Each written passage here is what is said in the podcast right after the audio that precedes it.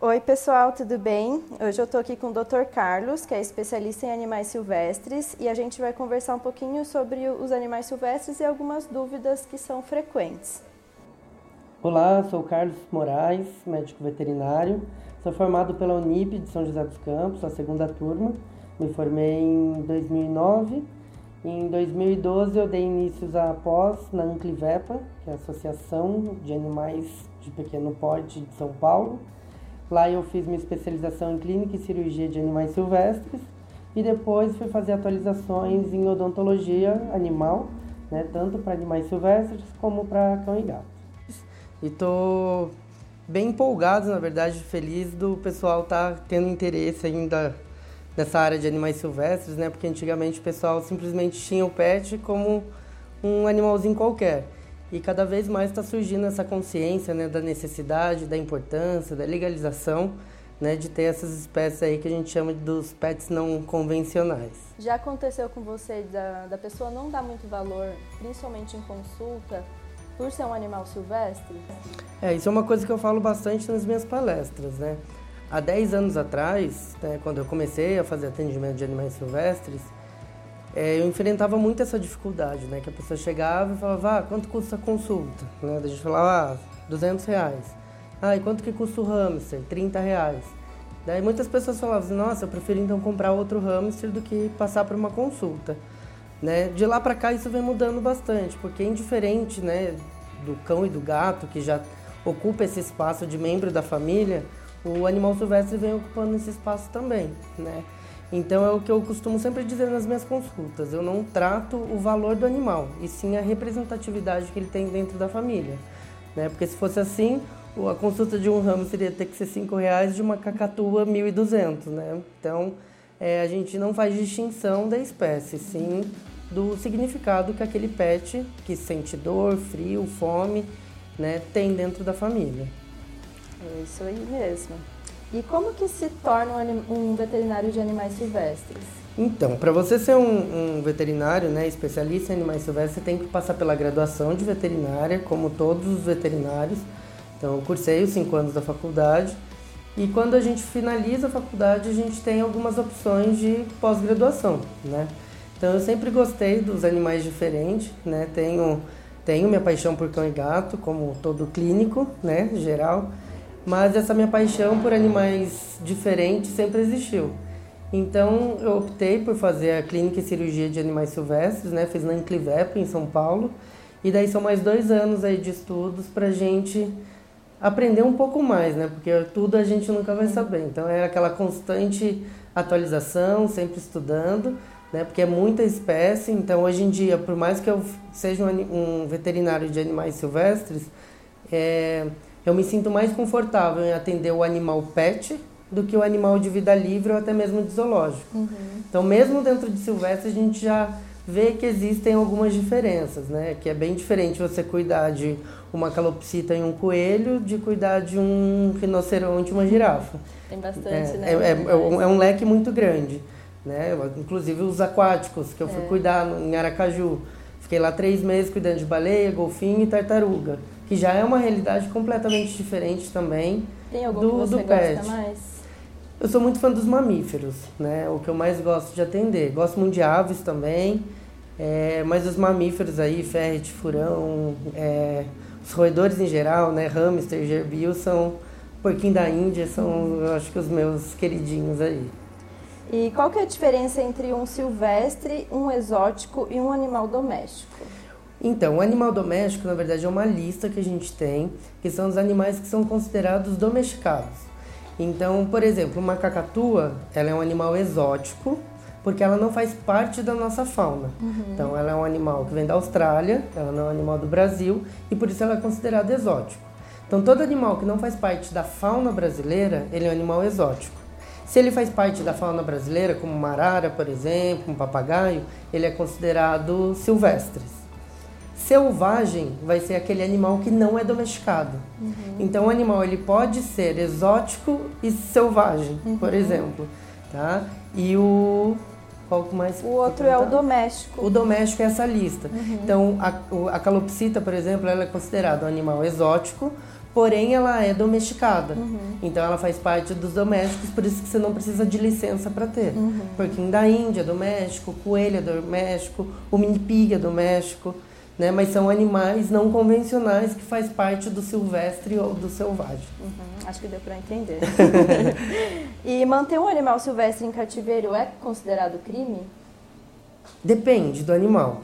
É, se você tem um animal da nossa fauna, você precisa ter uma licença para ter esse animal. Uhum. Essa licença ela vem a partir de uma nota fiscal que esse animal tem, que é quando você compra de um criadouro legalizado.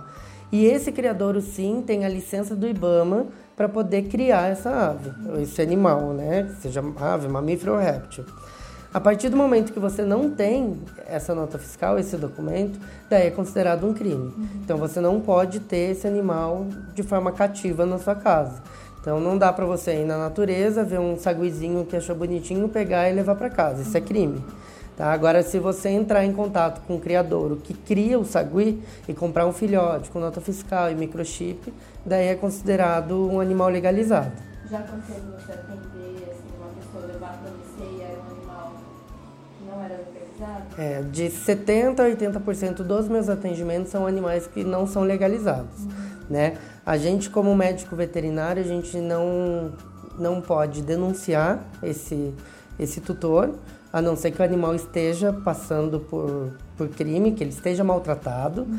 Né? Então, por uma questão ética e por é, conservar mesmo a pessoa que tem esse pet é, ilegal, vamos assim dizer, a gente não faz a denúncia, porém a gente informa o tutor de que o que ele está fazendo é crime. É, um animal que não é legalizado, é, tem como ele ser legalizado depois? É, isso é uma coisa que não acontece. A partir do momento que você tem um animal que não é legal, você nunca vai conseguir legalizar ele.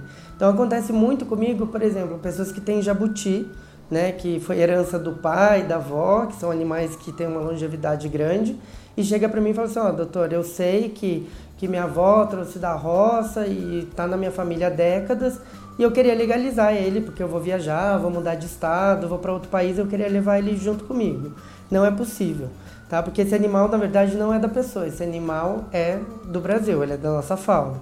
Então não tem como legalizar. Para você ter um animal legalizado, você tem que pegar ele legalizado desde bebezinho até já respondeu a outra pergunta, que era como ter, né, legalmente, né? Mas aí você já acabou respondendo nas outras perguntas. E por que ter um animal silvestre?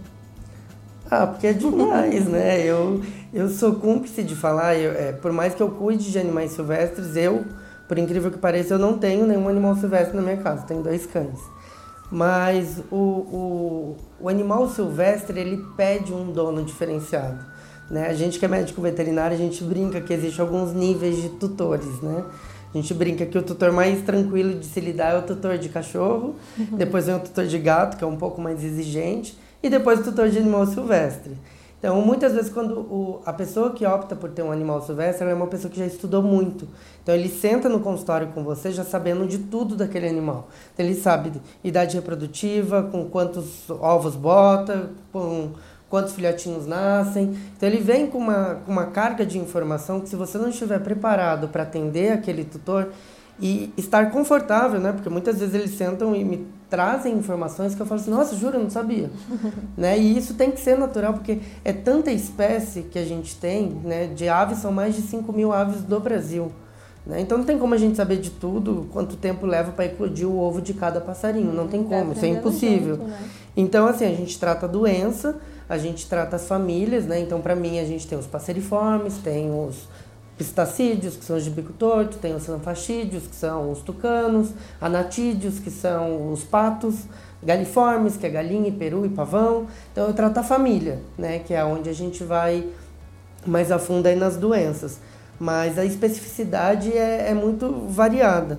E eu acho que é isso que encanta as pessoas de querer ter um, um pet não convencional em casa. Uhum. Né? Então, é, os relatos que eu ouço de quem tem coelho, de quem tem porquinho da Índia, falam assim: ah, doutor, eu chego em casa, abro a porta da geladeira, meu porquinho da Índia começa a gritar. Uhum. Né? Então, muita gente acha que você não vai ter aquele contato de afeto igual tem um cão e um gato, e na verdade você normalmente se surpreende quando uhum. tem um, um pet silvestre aí. Então eu super indico as pessoas a fazerem o teste. e tem algum risco em manter um animal silvestre em cativeiro? Não, na verdade não, não tem risco nenhum. O que você tem que ter é o cuidado de como você vai estruturar aonde esse animal vai ficar. Uhum. Então, pô, eu quero ter um papagaio e a minha gaiola é pequena, esse animal ele vai sofrer. Né? Então, se informe, se estruture, tenha consciência de que esse animal vai ficar doente, você vai precisar de um atendimento especializado, que isso gera custo, que dá gasto, né? que a alimentação tem que ser muito bem preparada. Né? Também aí 70 a 80% dos meus atendimentos é por erro de manejo e o erro de manejo envolve tanto aonde o animal fica como o que ele come, uhum. né? Então eu acho que é essa consciência que a pessoa tem que ter antes de pensar em ter um, um pet silvestre aí. Até eu tinha aberto a caixinha de pergunta, deixaram uma frase assim, que era de uma, uma ONG protetora de animais silvestres, né? Eles alegaram que o animal silvestre não é um pet porque eles não passaram por um processo de domesticação, igual o cão e o gato. Né? Então, é, mesmo que ele não seja nascido em cativeiro, ele ainda mantém as características selvagens. É, isso é verdade? É, isso dá, dá pano para manga, né? Mas é, agora minha opinião bem pessoal. Uhum. Concordo com o que foi dito, tanto é que nós, seres humanos, mante mantemos os nossos hábitos ancestrais. Então, se a gente ficar preso num lugar sem alimento e alguém morrer, a gente vai comer aquela pessoa e vai ser um canibal porque a gente quer sobreviver. Uhum. É o nosso instinto selvagem. A gente é racional, os animais não. E mesmo a gente sendo racional, a gente tem atitudes irracionais, né? Falar que o, o pet silvestre, né, o exótico, o selvagem, ele não é um pet, eu discordo. Uhum. Porque da mesma forma que o cão, ele foi domesticado, esses animais também vão ser. Uhum. Né? Eu acho que é tudo uma questão de saber respeitar o limite desse animal, ter uma consciência de que sim, ele pode ter hábitos selvagens mais presentes, mas da mesma forma que um gato morde, arranha, um cachorro ataca, né? Um macaco pode te morder, um, uma arara pode te bicar, uhum. né? Isso é o instinto dele de defesa, indiferente da quantidade de tempo que ele é domesticado. E se a gente fosse levar, eu acho que isso muito ao pé da letra, era talvez para o gato ser bem mais sociável do que o cão, é. porque o gato ele está domesticado há muito mais tempo do que o cachorro. E a gente vê que o cão ele é mais afetuoso do que o gato. Eu acho, eu acho que tudo isso é uma questão de, da espécie que a gente está lidando. Né? Você esperar que você chame uma cobra e que ela venha toda feliz é um pouco mais difícil. Agora, tem primatas que dorme dentro da roupa e fica com você, esconde atrás do, do, do coque de cabelo da mulher, né? fica no, no, no, no colo do peito pedindo carinho. E isso para mim demonstra muito mais afeto do que um cão, se for para, né, no método comparativo aí. Um primata você faz uma injeção no bumbum, e na hora que você tira ele esfrega o bumbum e faz cara de dor, né? Na hora que você põe uma luz na cara, ele faz expressões faciais que o cão já não tem.